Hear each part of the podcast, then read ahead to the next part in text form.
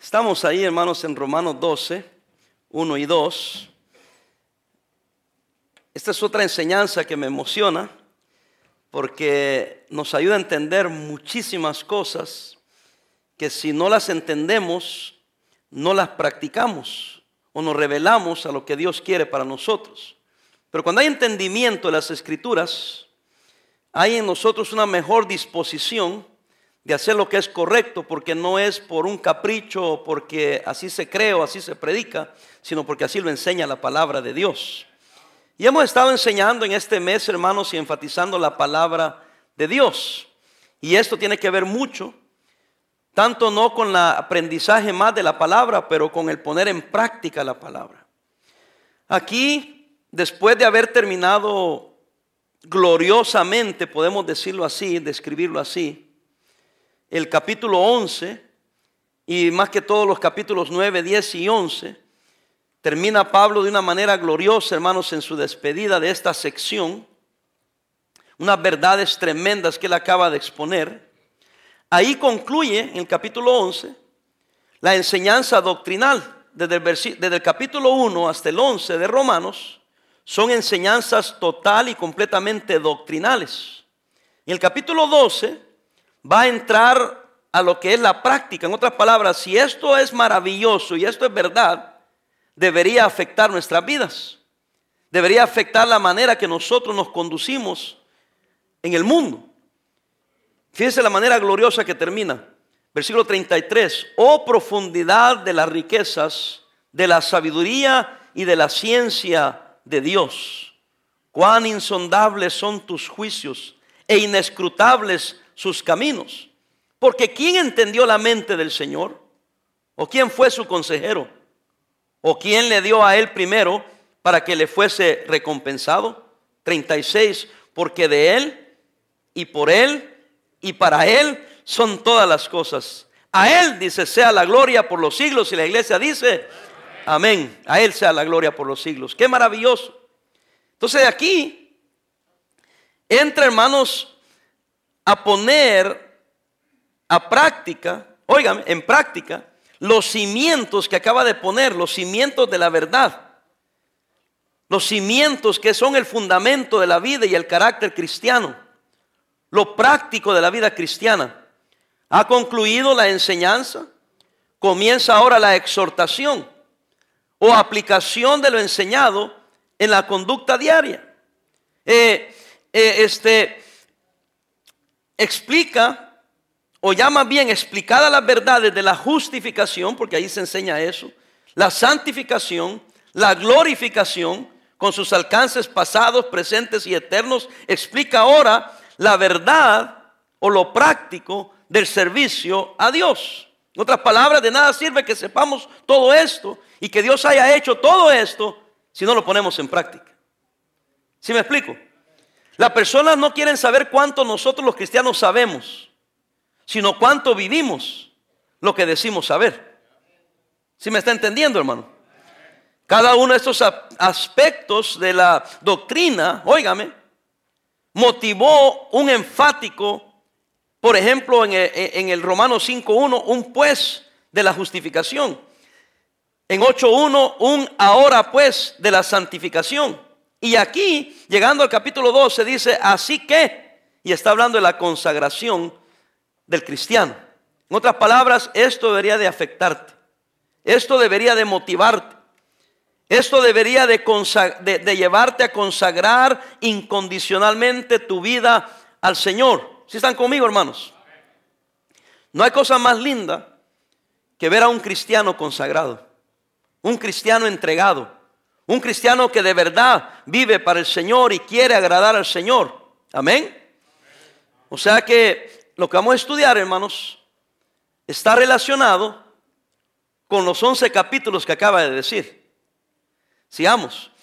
Eh, la conexión evidente, por lo que dice Pablo, lo conecta directamente con la misericordia de Dios, que es ejercida a favor de nosotros los escogidos, los que somos salvos, tanto judíos como gentiles, y eso es lo que habla el capítulo 9, 10 y 11, y por eso el versículo 1, 12, 1, véalo ahí. Así que, Debido a esto, por estas verdades, hermanos, os ruego, dice, por las misericordias de Dios. Y eso me lleva al punto número uno, las misericordias de Dios. Constituyen una motivación más que suficiente para producir en nosotros los creyentes, hermanos, un atento y profundo deseo de consagrar nuestro ser total y completamente al Señor, motivado por las misericordias de Dios. Porque Dios ha mostrado su amor, porque Dios nos justificó, porque Dios nos santificó, porque Dios nos amó, porque Dios entregó a sí mismo por nosotros eso debería de motivarte. Pablo dice, les ruego por la misericordia de Dios. No, Él no da un mandato. Él no presiona con un mandato, véalo. Sino que Él apela a que si lo que les acabo de enseñar es verdad, por esas misericordias, presenta tu cuerpo en sacrificio vivo. Y hermano, cuando nosotros damos nuestra vida al Señor y nuestra mente, nuestro cuerpo, todo nuestro ser al Señor, por basado en lo que Él ha hecho por nosotros, no es gravoso, no es difícil. No nos tienen que estar predicando, regañando a cada momento, no, porque no se manda, no se demanda, no se forza, no. Nosotros hemos entendido qué gran Dios tenemos, a qué gran Dios servimos y cuántas cosas maravillosas Él ha hecho por nosotros. Y Pablo dice, os ruego, les suplico por estas misericordias. Háganlo por esta razón. Que presenten su cuerpo, ese es el número dos en mi punto. Que presentéis vuestros cuerpos. Agarre esto, el cuerpo es el vehículo del alma y del espíritu. Pero a la vez el cuerpo representa la totalidad de la persona. Al presentarnos el tema de nuestro servicio a Dios con una, eh, eh, con una demanda concreta sobre nuestro cuerpo. Eso es lo que está diciendo. Sirvan a Dios, vivan para Dios. Y para eso tienen que entregar todo su cuerpo al Señor. Presenten su cuerpo al Señor. Presenten su mente al Señor. Presenten su alma al Señor. Cuando Él dice eso, vamos a notar, hermanos, que todo nuestro ser está llamado a una vida, óigame, de un verdadero compromiso con Dios. Eso es lo que, lo que es consagración. Es una dedicación, es un compromiso. Es una santificación a Dios. ¿Qué es santificación? Santificación es apartarse para el uso exclusivo de Dios. Por ejemplo, este, hermoso auditorio, ¿verdad? Está apartado. Por eso le llaman santuario. Nosotros nos hemos acostumbrado a esos términos. Nosotros le decimos auditorio. Pero la iglesia aquí local a esto le llama un santuario. Y es correcto.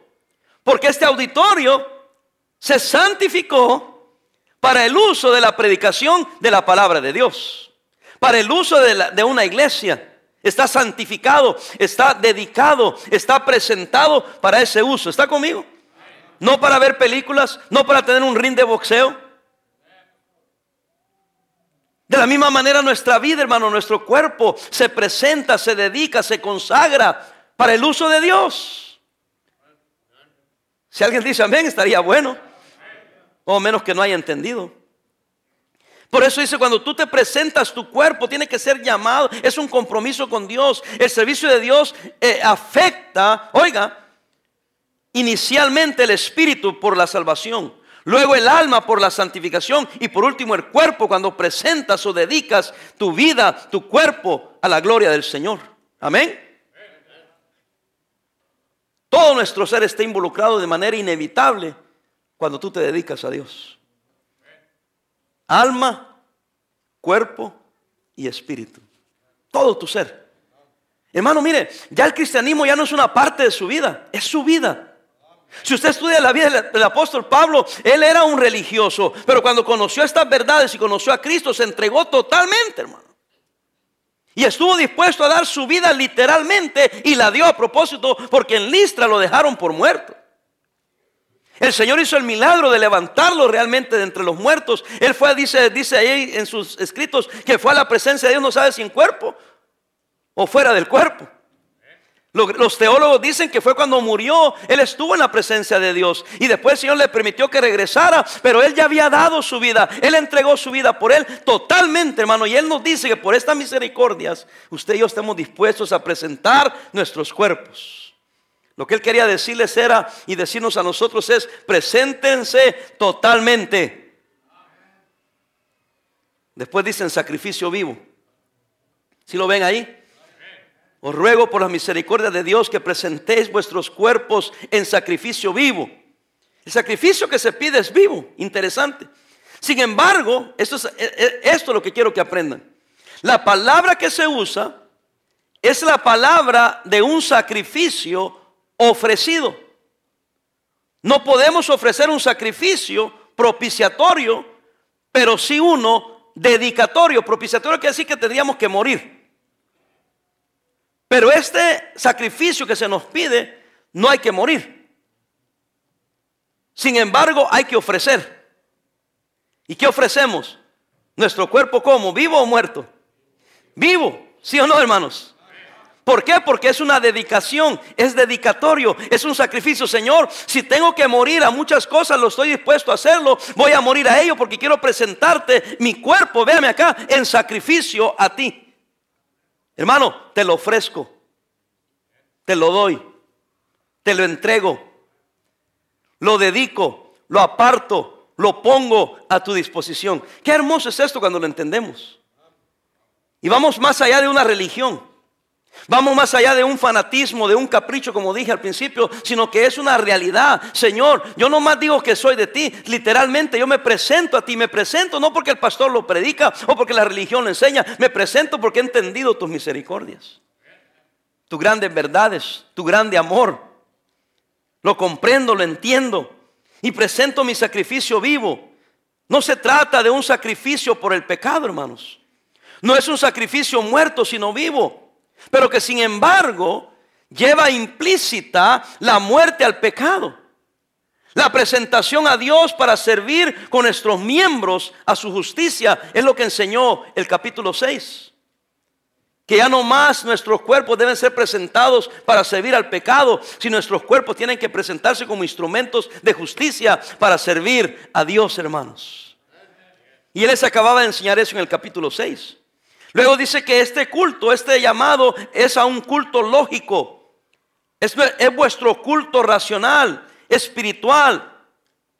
Un culto que concuerda con la riqueza de la sabiduría y de la ciencia de Dios que acaba de ser enaltecida en el capítulo 11, versículo 33. Se lo leo otra vez. Oh profundidad de las riquezas y de la sabiduría. Óigame, y de la ciencia de Dios Cuán insondables son tus juicios e inescrutables tus caminos. La gente le mira a usted y me mira a mí y piensa que somos una bola de ignorantes.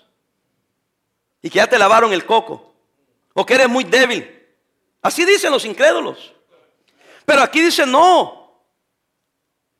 Tu culto, tu servicio es racional. Fíjense lo que dice Pablo. Es lógico. Es lo menos que puedes hacer.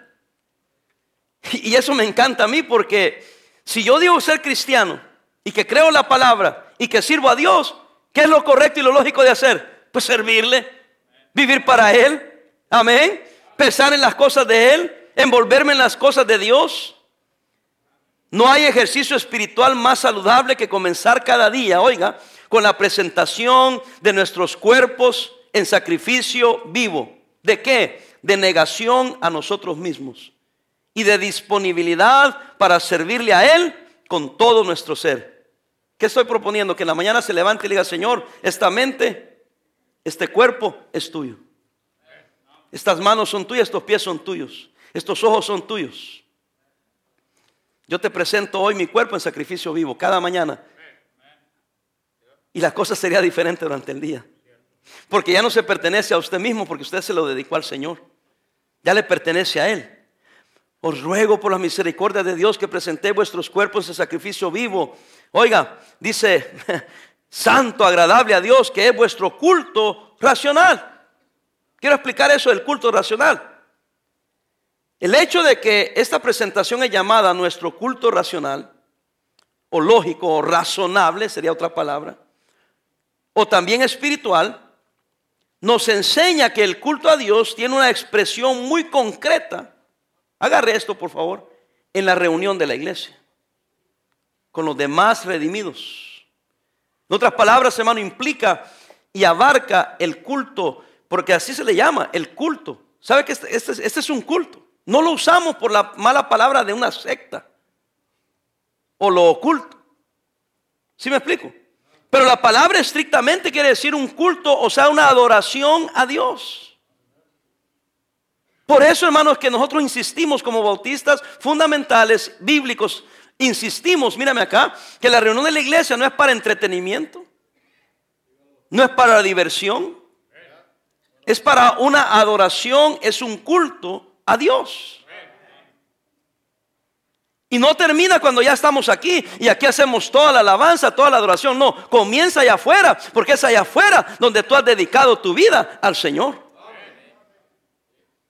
¿Y de qué sirve que aquí nos golpeemos el pecho, hermanos, si allá afuera no va a ser afectada nuestra vida? Por eso Pablo dice que bueno que ya aprendieron esto. Ahora aplíquenlo. Ahora practíquenlo. Ahora presenten su cuerpo y ahora en día muchos dicen, no, lo importante no es lo de afuera, es lo del corazón. Pero Pablo dice, presenta tu cuerpo porque el cuerpo representa todo el ser. Del corazón, hermanos, mana la vida. Lo que está afuera es porque algo está dentro. Si afuera está malo, por dentro debe estar malo. Si, si afuera está bueno, asumimos que por dentro está bueno. Pastor, ¿y qué si es una hipocresía? Es una religión. Eso está atacando el apóstol Pablo. Está diciendo porque nada viene de ti. Todo viene de parte de Dios. Por eso termina el 11:36, porque de Él, por Él y para Él son todas las cosas. A Él sea la gloria por los siglos. Amén. Eso ya queda arreglado. Todo es una obra de Dios. Buenas tardes. Al mismo tiempo, este culto racional debe expresarse en la totalidad de nuestro tiempo y nuestras actividades cotidianas. No solamente la iglesia, sino allá afuera. Comprende todos los deberes relacionados con Dios y con los hermanos. Yo no tengo tiempo, pero el versículo desde el 3 hasta el 13 habla de la relación con Dios y los hermanos. Los deberes sociales con el mundo del 14 al 21.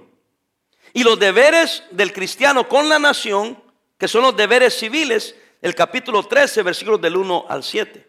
En otras palabras, hermanos, yo no tengo tiempo de estudiar todo el capítulo, pero Pablo está diciendo, debe de afectar tu relación con Dios en la iglesia, con los hermanos, con el mundo y con la nación. ¿Sabe de qué está hablando? Del testimonio. Que tenemos donde? Aquí en la iglesia. Segundo el testimonio allá afuera. Hello. Y a veces nosotros no le damos importancia al testimonio. Ahora bien, Qué, fácil es cuidar el testimonio nomás para que no hablen de mí. Y Pablo está diciendo, no, no, no. Os ruego por las misericordias de Dios. Porque si solo vamos a portarnos bien para que no digan nada malo de mí, es hipocresía, no es real. Entonces realmente no has presentado tu cuerpo al Señor. No lo has dedicado como un sacrificio vivo. No es razonable. Pero el culto que Dios quiere es razonable. Que sea lógico. Que sea real. Que sea verdad. La consagración es al mismo tiempo una crisis, ya explico, y un proceso. Es una demanda que continúa y se, retroalimenta en forma continua. En otras palabras, es algo que tengo que hacerlo ya, pero al mismo tiempo no me mortifico porque es un proceso, porque yo estoy presentando continuamente mi cuerpo al Señor. Cuando usa la palabra presentéis, quiere decir que continuamente estamos presentando el cuerpo, hermanos. No es que una vez usted hace 20 años dijo, Señor, te dedico mi vida, te dedico mi cuerpo, te lo entrego a ti, Señor. Y ya, no. Cada día. Continuamente. ¿Cuántos luchan contra la carne cada día? Yo cada día lucho. Por eso cada día tengo que estar presentando mi cuerpo. Es lo razonable. Es lo que deberías de hacer. Y hazlo no porque vives en una eh, o vas a una iglesia donde tienen un montón de reglas. No, eso es, eso es ser un cristiano miserable. No, os ruego por las misericordias de Dios. Por eso el tema del año es arraigados en quién? En Cristo. No arraigados en la religión, no arraigados en la iglesia, no arraigados en las enseñanzas del pastor, no, estamos arraigados en Cristo, porque Él es la base de todo. Ahora pasamos al versículo 2. ¿Están aprendiendo algo, hermanos? Estoy tratando de enseñarle. Pablo se hace estas dos preguntas, básicamente, y la contesta él mismo, pues conformados o transformados. ¿Estamos conformados o transformados? Dice el, versículo 2, no os conforméis a este siglo, sino que transformaos. Y él sigue adelante por medio de la renovación de vuestro qué? Entendimiento. El requerimiento es directo y es claro. ¿Sí o no, hermanos? Tenemos que estar transformados, no conformados. A menos que seamos transformados por la renovación del entendimiento, vamos a resultar, oiga, conformados a este siglo. Quiero explicar. ¿Qué dice cuando hablamos de este siglo? Estamos hablando del sistema de valores de este mundo. Yo creo que ustedes ya saben, pero vale la pena repetirlo. Este mundo piensa y actúa totalmente contrario a la palabra de Dios. ¿Cuántos están de acuerdo? a lo bueno se le llama malo y a lo malo se le llama bueno. ¿Sí o no? Bueno, hay cosas personales que yo quiero decir aquí, pero no las voy a decir. Porque no quiero meter nada negativo. Pero este mundo así es. Ellos pueden decir todo lo que sea contra nosotros los cristianos y contra Dios y contra Cristo. Pero usted atrévase a decir algo en defensa aún del ataque que nos están haciendo. Ah, eso es malo. Y, y hasta sacan leyes prohibiendo a nosotros hablar lo que la Biblia dice que podemos hablar. Y nos llaman intolerantes. O sea, en otras palabras, nosotros tenemos que tolerar todas sus tarugadas y sus pecados, pero no podemos decir nada. Ellos sí pueden decir todo. ¿Alguien está aquí? ¿Y cómo es posible que algunos de ustedes quieran ser como el mundo? ¿Cómo es posible? Es imposible. No es razonable. No importa si usted cree o no cree lo que nosotros creemos, lo que dice la Biblia, pero no es razonable que diga creer la Biblia y creer como el mundo, porque se oponen o estás transformados o estás conformado. Conformado quiere decir estás moldeado a este mundo. Ahora usted dice, pastor, ya se puso a predicar. Bueno, es que Pablo da la pauta. Por eso les dice, les ruego por la misericordia de Dios. Otra palabra, no lo hagan porque les estoy diciendo. Pero por otro lado, más vale que aprendan a transformarse y no conformarse a este mundo. Porque este mundo es totalmente diferente y ustedes son cristianos, tienen enseñanzas cristianas, tienen al Espíritu Santo, tienen a Dios, tienen estas grandes verdades. Os ruego por estas misericordias. Sígame, hermano. A menos que seamos transformados por la renovación del entendimiento, vamos a resultar conformados a este siglo. Ser conformado equivale a ser modelado, es decir, adquirir la forma del molde del mundo.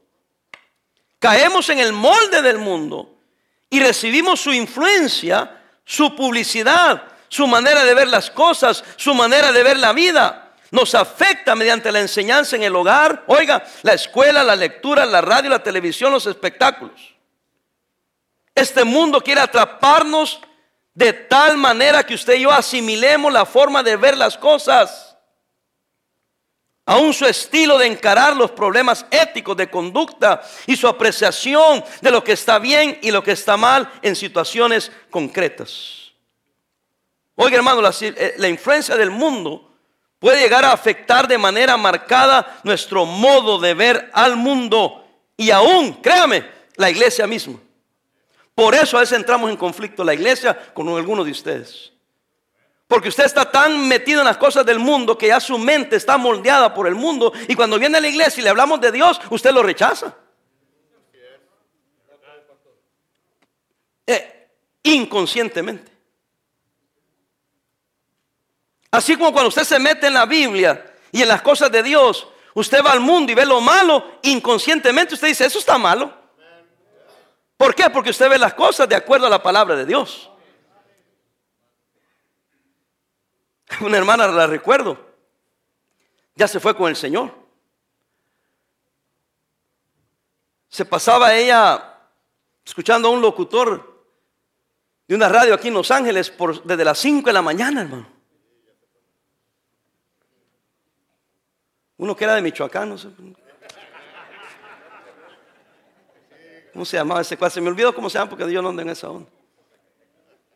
Pero este hombre eh, se la pasaba diciendo chistes sucios. Digo, era un perverso. Chistes sucios. Ya iba a decir doble sentido, pero ya no eran ni doble sentido, directamente.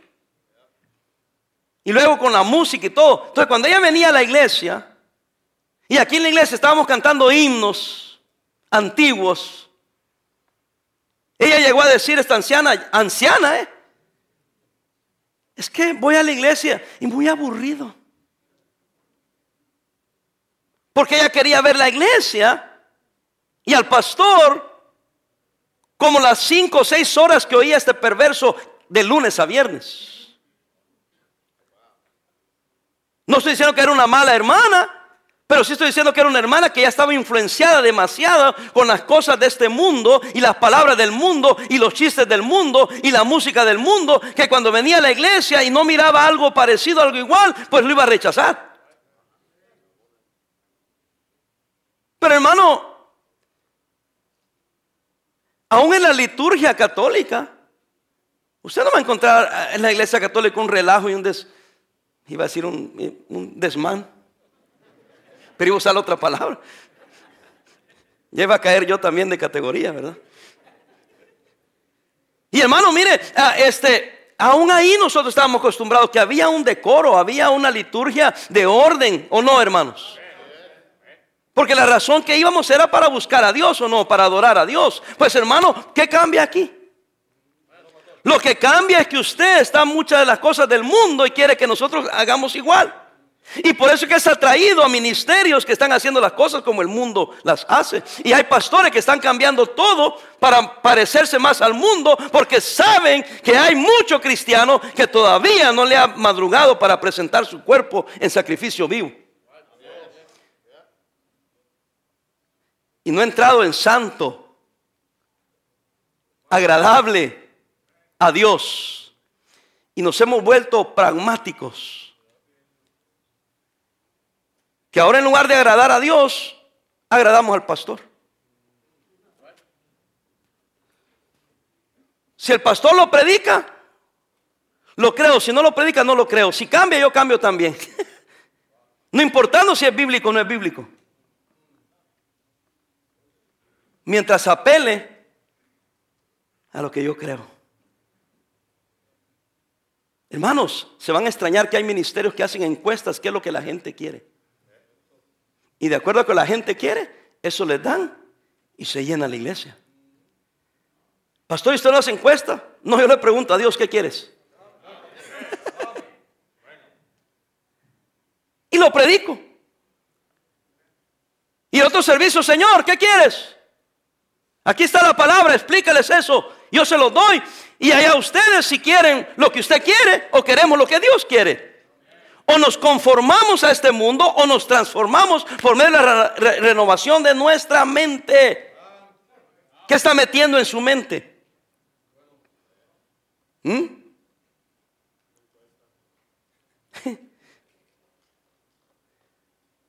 Para evitar esto, hermanos, de que seamos influenciados por el mundo, Dios ha provisto la transformación del cristiano mediante la renovación del entendimiento. 1 Corintios 2, 16. Hay unas cuantas páginas. ¿Lo tiene? Dice así, 2.16. Dice, ¿quién conoció la mente de quién? ¿Quién le instruirá? ¿Quién conoció la mente del Señor? ¿Quién le instruirá? Mas nosotros tenemos que, hermanos. Oh, ¿la tenemos? ¿Cómo puedo tener la mente de Cristo?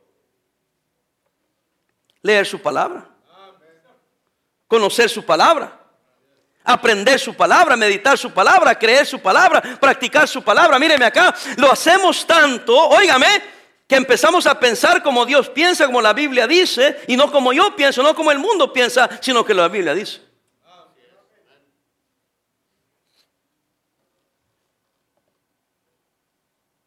Para ser conformados al molde del mundo, agarre esto, basta seguir la corriente de la opinión mundana. ¿Cuántos estarían de acuerdo, hermanos, que puedes estar 20 años en una iglesia aprendiendo la Biblia y vivir en santidad y en un día se te acaba todo? Yo siempre me admiro de eso. Digo, no, no puede ser. Este hermanito ya pichaba con la izquierda desde hace rato. Ya se pintaba la uñita y le iba a la América de hace mucho. No, esta hermanita ya se traía la cosa, nomás que andaba haciendo el cuento, pero ya, ya traía todo esto. Pero hermano, en realidad, dejando broma, es que el mundo así te, te afecta. Porque ya la tendencia de nosotros está ahí, porque ya está en la mente. Si lo que pasa es que no hacemos lo que queremos hacer, porque este vato nos detiene. ¿Cuál vato? El pastor. Porque si el pastor no molestara tanto, Hace rato que andaríamos como queremos realmente andar. No se hagan. Si yo ya sé. Si a mí me gustaría saber qué, que hagan lo que les dé la regalada gana, pero se nos cae el cantón. Pero por eso el pastor tiene que enseñar y decirles, hermanos, mira esto es lo que la Biblia enseña. Si yo soy mundano igual que ustedes, si yo soy influenciado también. Y por eso tengo que someter mi mente y mi cuerpo y mis pensamientos a los pensamientos de Cristo. Si yo también veo televisión, si yo también veo los rótulos, si yo también veo las cosas. Y eso es una guerra total, completamente. Por eso es que tenemos que estar leyendo la Biblia, leyendo la Biblia para contrarrestar lo que está entrando, hermanos. Hay psicólogos día y noche trabajando 24 horas al día, hermano, viendo cómo le van a vender ese producto, cómo le van a vender esta idea, cómo van a promover esto. Sí, hermanos. Y el diablo está detrás de todo eso porque hay un poder increíble. ¿Sabe que eh, los contratan psicólogos los de mercadotecnia para saber qué colores usar? Nosotros no lo hemos hecho, pero nos han invitado a ir a seminarios donde podemos ir solo para que nos enseñen cuando anunciamos qué, qué colores usar, para lavarles el coco a ustedes. Sí, hermano. Se me que lo voy a hacer porque si les gusta. No, dejé el boletín allá. Para que usted automáticamente nomás ve el color. Anótame. y los psicólogos te lo aseguran. ¿Qué quieres anunciar? Esto, ponle ese color. Y la letra así, y ponlo por aquí. Y ni cuenta se van a dar estos mensos cuando van a estar poniendo su nombre ahí. Ah, pastor, ¿hay esas cosas? Sí. ¿Quién es el príncipe de este mundo? La razón que yo no he ido a esos seminarios es porque usan sistemas y métodos del mundo para vender productos o vender música o promover una película y las están aplicando a la iglesia. Y por eso nos estamos olvidando del old fashion preaching. Nos estamos olvidando de la simple y sencilla predicación. La simple y sencilla enseñanza de la palabra y que los cristianos vengan, hermanos, convencidos por el Espíritu Santo, se entreguen a Cristo y quieran vivir en santidad, quieran ir a la iglesia, quieran servir a Dios, no por un lavado de cerebro, sino por un entendimiento y renovación de la manera de pensar.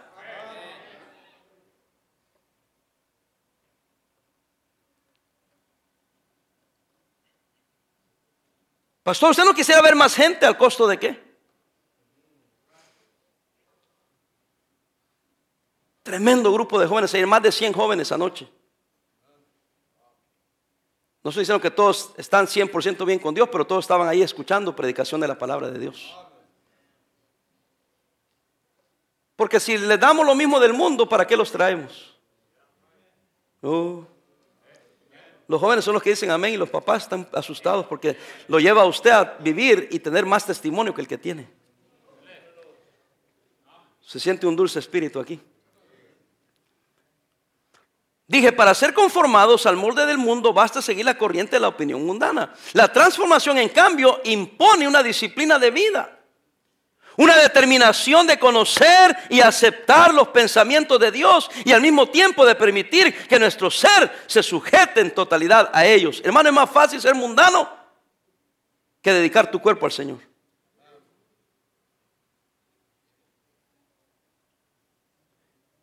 Si llenamos un molde frío, con cera derretida, el material cubrirá todos los rincones del molde. Y lo hará de una forma fácil y rápida porque está derretido, está en fuego, está, eh, eh, está completamente en estado líquido.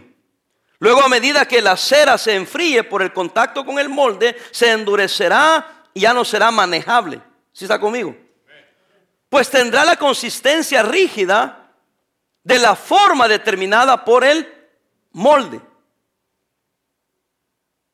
Solamente conservando el calor, la cera podría estar en el molde sin adquirir su forma. La renovación de la temperatura es lo que permitirá que la cera no se endurezca. Agarre esto, así el cristiano está en el mundo, pero no pertenece al mundo. Un creyente que se enfría espiritualmente al mismo tiempo se va a endurecer. Pronto verá al mundo con la perspectiva del mundo. Y también verá a la iglesia con la perspectiva del mundo. ¿Cuál es el secreto? Es permanecer fervientes en espíritu. Ahí está, 12-11, véalo. ¿Estamos ahí o no? Ya casi termino. 12.11, ¿está ahí? En lo que requiere, ¿qué dice? Diligencia, no que hermanos, perezosos, léalo conmigo, fervientes en espíritu, ¿cómo? Sirviendo al Señor. Hermano, mire, usted aléjese unos cuantos días de la Biblia, aléjese unos cuantos días de su iglesia, no escuche predicación por unos cuantos días y va a ver cómo se empieza a enfriar. Y antes usted decía, amén, sí, eso es cierto. Y ahora dice, ¿por qué dijo eso? Es que usted ya se moldeó al mundo. Ya piensa como el mundo. Ahora, pastor, pero estamos en el mundo. Sí, estamos en el mundo, pero no somos de este mundo. ¿Cómo puede funcionar un cristiano en este molde del mundo? Ferviente en espíritu. Mientras no te enfríes, papá, puedes sobrevivir en medio de este mundo. Yo no estoy proponiendo que no hablemos con nadie, que no vayamos a ningún lugar. Sí vamos a hablar, sí vamos a ir, vamos a participar de muchas cosas porque estamos en el mundo, pero recuérdense, mantengámonos caliente en Cristo, caliente en el Señor. ¿Para qué? Para no moldearnos como ellos, para no ser como ellos. Y mínimo como miembro de esta iglesia debería de apreciar que nosotros los líderes por lo menos queremos mantener esa antorcha encendida. Pero usted quiere que nosotros nos hagamos como usted, jamás. Se lo prometo, jamás. Vamos a seguir creyendo lo mismo, predicando lo mismo, aunque estemos en contra usted y yo, no importa, vamos a seguir manteniendo el fuego ardiendo, hermano. Entonces vamos a buscar otra iglesia, sí, usted se quiere buscar una iglesia que esté moldeada a lo que usted ya cree. Yo estoy diciendo que todos van a andar como yo digo, no. Pero aprecie que por lo menos mantenemos el estándar aquí. Ah, no, yo no voy a andar regañando y maltratando y corriendo lo de la iglesia, jamás. Si Pablo nos da la pauta, os ruego por la misericordia de Dios. Háganlo por el Señor. Háganlo porque aman a Cristo. Pero hermano, aprecie que y no espere que su servidor, siendo el líder espiritual, conociendo la palabra, se molde a cada uno de ustedes. Ya para otra semana no sabría si cómo me llamo, ni qué creo. Pastor, pero usted no considera que usted podría equivocarse. Sí, por eso tenemos la palabra más segura. Esta es nuestra pauta. La palabra de Dios. Y terminamos. ¿Conformados o transformados? Tenemos que, en lugar de conformarnos, transformar.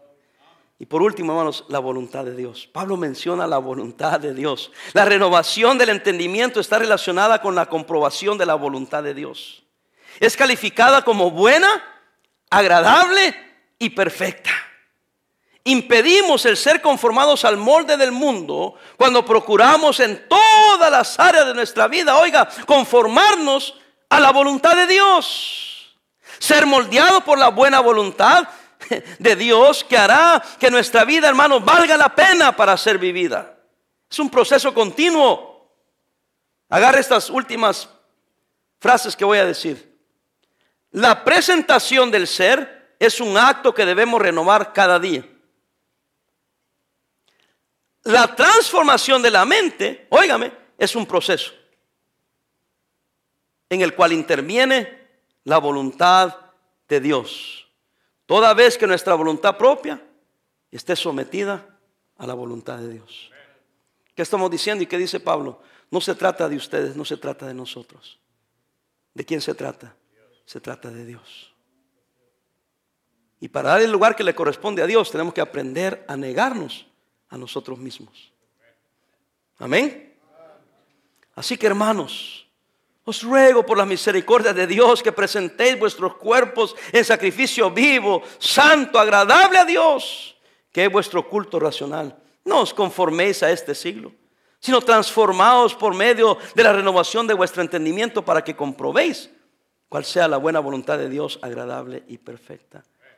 En todo, en todo caso, hermanos, si no lo haces, nunca vas a saber cuál es la voluntad de Dios agradable y perfecta.